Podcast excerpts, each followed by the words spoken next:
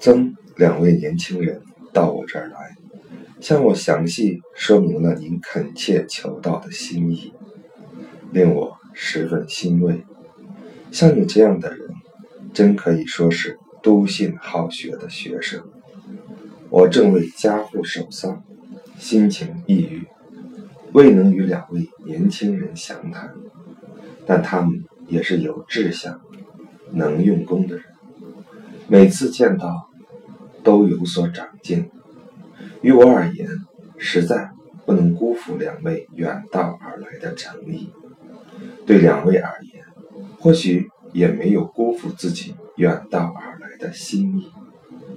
临别之时，他们以此书来转达对你的致意，要我写几句话。我此时脑袋糊涂，没太多想说的，就只好。对你信中提到的几个问题略加解释，算是一个交代，草草数语，不甚详细。他们两位会向你亲口转达的。来信写道：“先生平日教诲，平时用功只是励志，近来时时对此加以体会验证，想的更加明白。”然而，我却不能一时一刻离开朋友。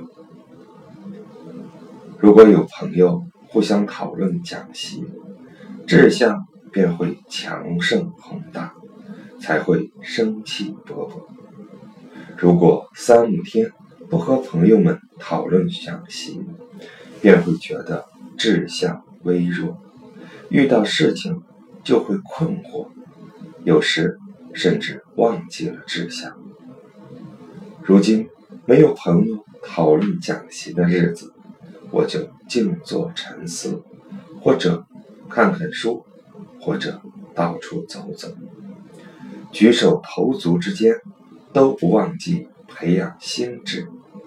深感心态平和舒适，但终究不如与朋友讲学时的精神。奔流来得更有生意。离群所居之人，有什么更好的方法可以维持志向？这段话充分验证了你平日功夫的收获。功夫大体上也就是如此，只要不间断，等到纯熟之后。自然会有所不同。一般而言，我们做学问最重要的就是励志。你所说的困惑、遗忘的毛病，也只是志向还不真切。比如好色之徒，从来就没有困惑、遗忘的毛病，就是因为好色的欲念真切的很，自己的痛痒只有靠自己。才能知道，靠自己去挠痒按摩。既然知道自己的痛痒，也就不得不挠痒按摩了。佛家所说的方便法门，正是这个意思。必须自己考虑斟酌，别人很难帮得上忙，也没有别的办法可用。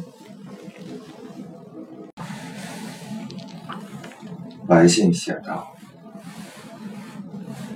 谢良佐先生曾问：天下有什么可以思虑？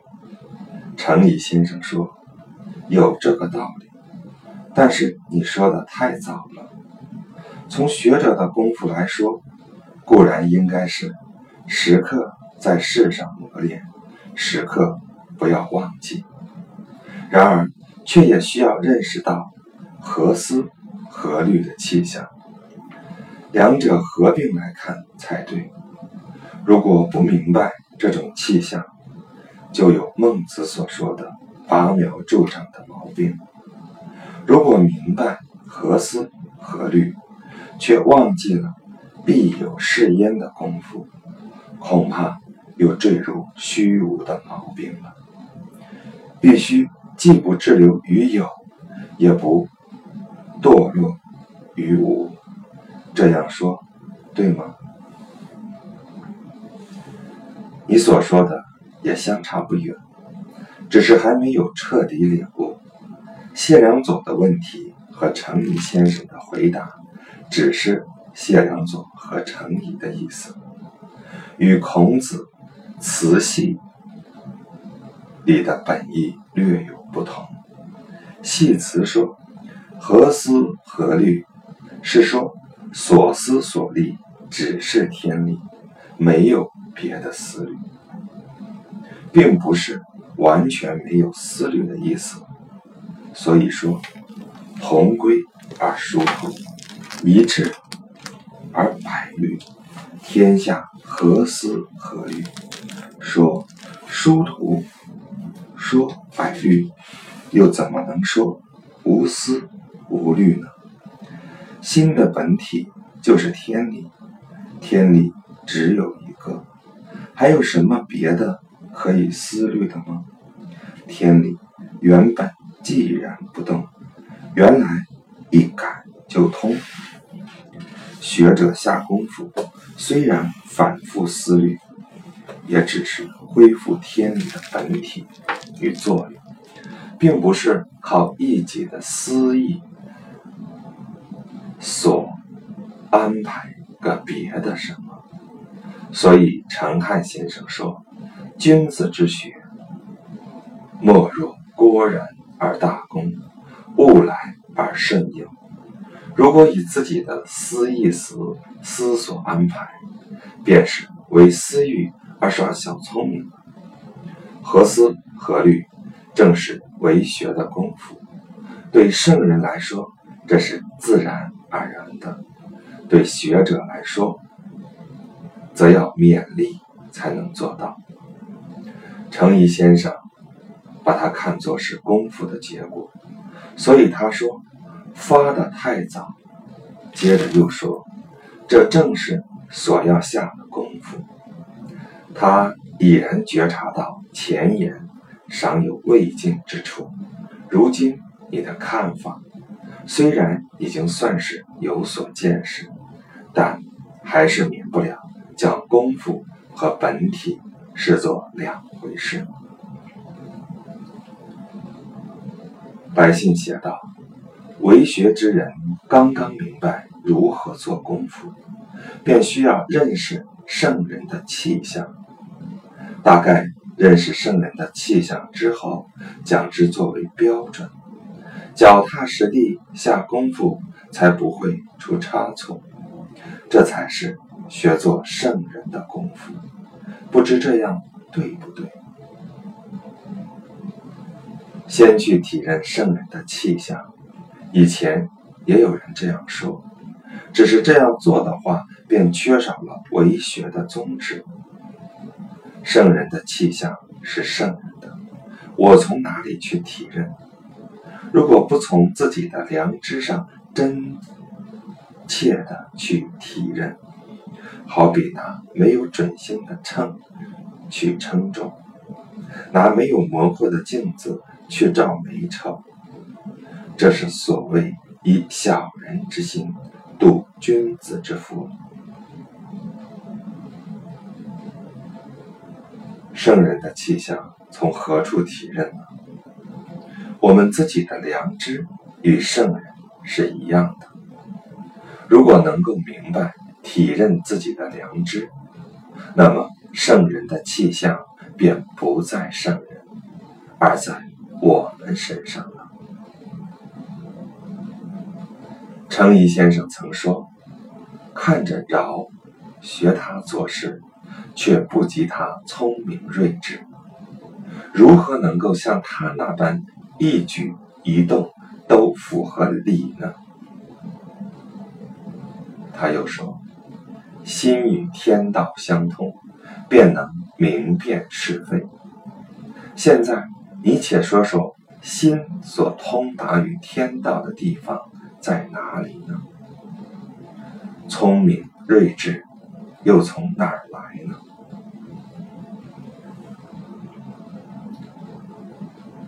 来信写道：“先生说，要在世上磨练，一天之内。”无论有事无事，都要一心培养心的本体。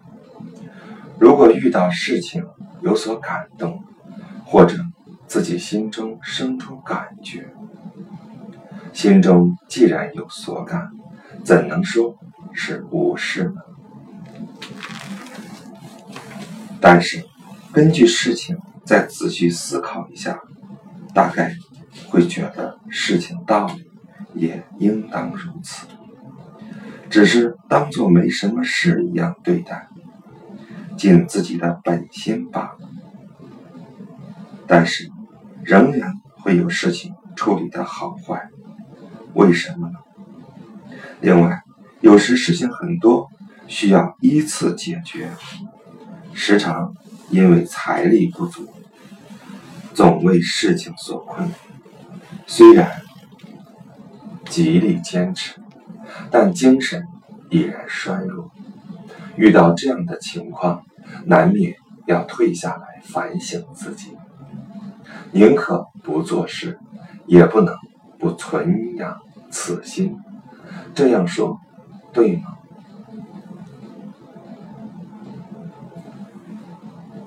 你所说的功夫，对你这样天分的人来说，也就是这样了。然而，难免还有一些出入。做学问的人，终身只做这一件事，从小到老，从早到晚，无论有事无事，都只做此一件事。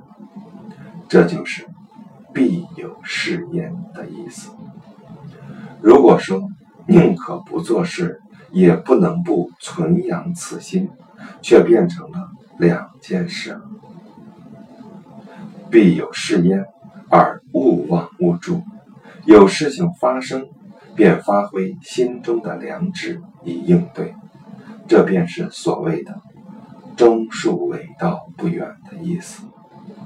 凡事处理的有好有坏，以及。有困扰、混乱的毛病，都是被毁誉得失所牵累，无法切实的治良知。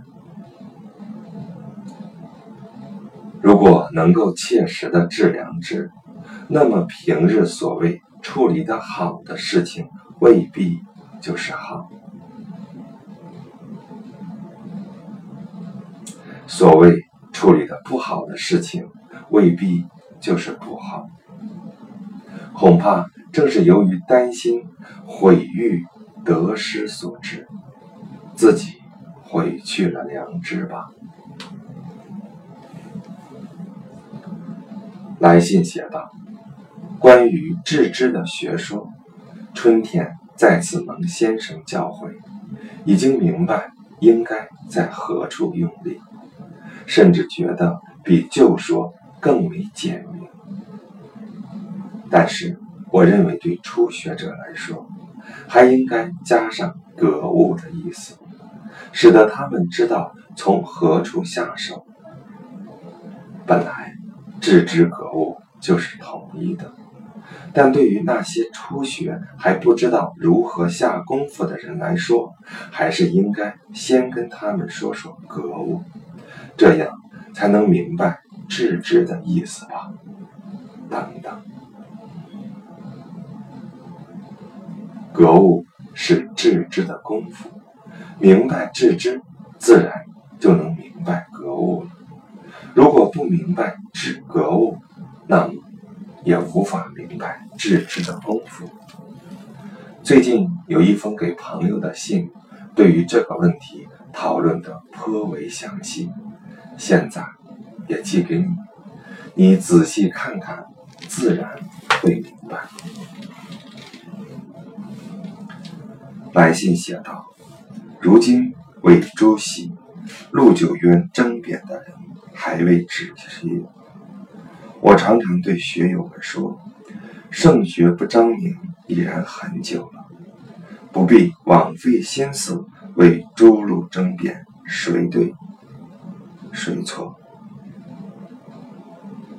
只要按照先生“立志”二字来点拨人，如果这人能够辨清志向，决心要了解圣学，那么他大体上已经明白了。诸路谁对谁错，不必去争辩，他自己也能有所觉察。我曾经听闻学友中有人讨论先生，就十分生气。昔日朱熹、陆九渊二位先生，给后世遗留下许多争议，这说明两位先生的功夫还未纯熟。明显还有意气用事的毛病，像陈汉先生就没有这个毛病。他同吴师礼议论王安石的学问时说：“请把我的观点全都告诉介甫，即便对他没有益处，对我却必然是有益的。”气度胸襟。是何等的从容！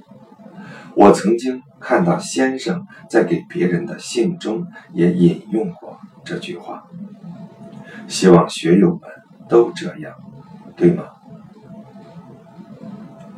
这段话说的太对了，太好了，还望你告诉同道们，各自只反省各自的是非，不要议论朱陆二人的是非。用言语毁谤别人，这种毁谤是肤浅的。如果自己不能亲身实践，只是左耳进右耳出，整天唠唠叨叨，这是用行动去毁谤自己，这样的毁谤就严重了。但凡天下间有议论我的人，假如。有人能从中得到益处，那他们都是跟我切磋磨练，对我来说也无非是警惕反省、修学尽德之处。荀子说：“攻击我缺点的人，都是我的老师。”难道我要去厌恶自己的老师吗？来信写道：“有人引用程子，人天生就处于静中，静以上的状态都没法说，才说性时便已不是性。这句话问朱熹为什么不能说？为什么不是性？朱熹回答说：不能说是没有性可说，不是性。”是说已然有气质夹杂在性里头，两人间的对话我都不明白。每次读书读到这里，总会有疑惑，故向先生请教。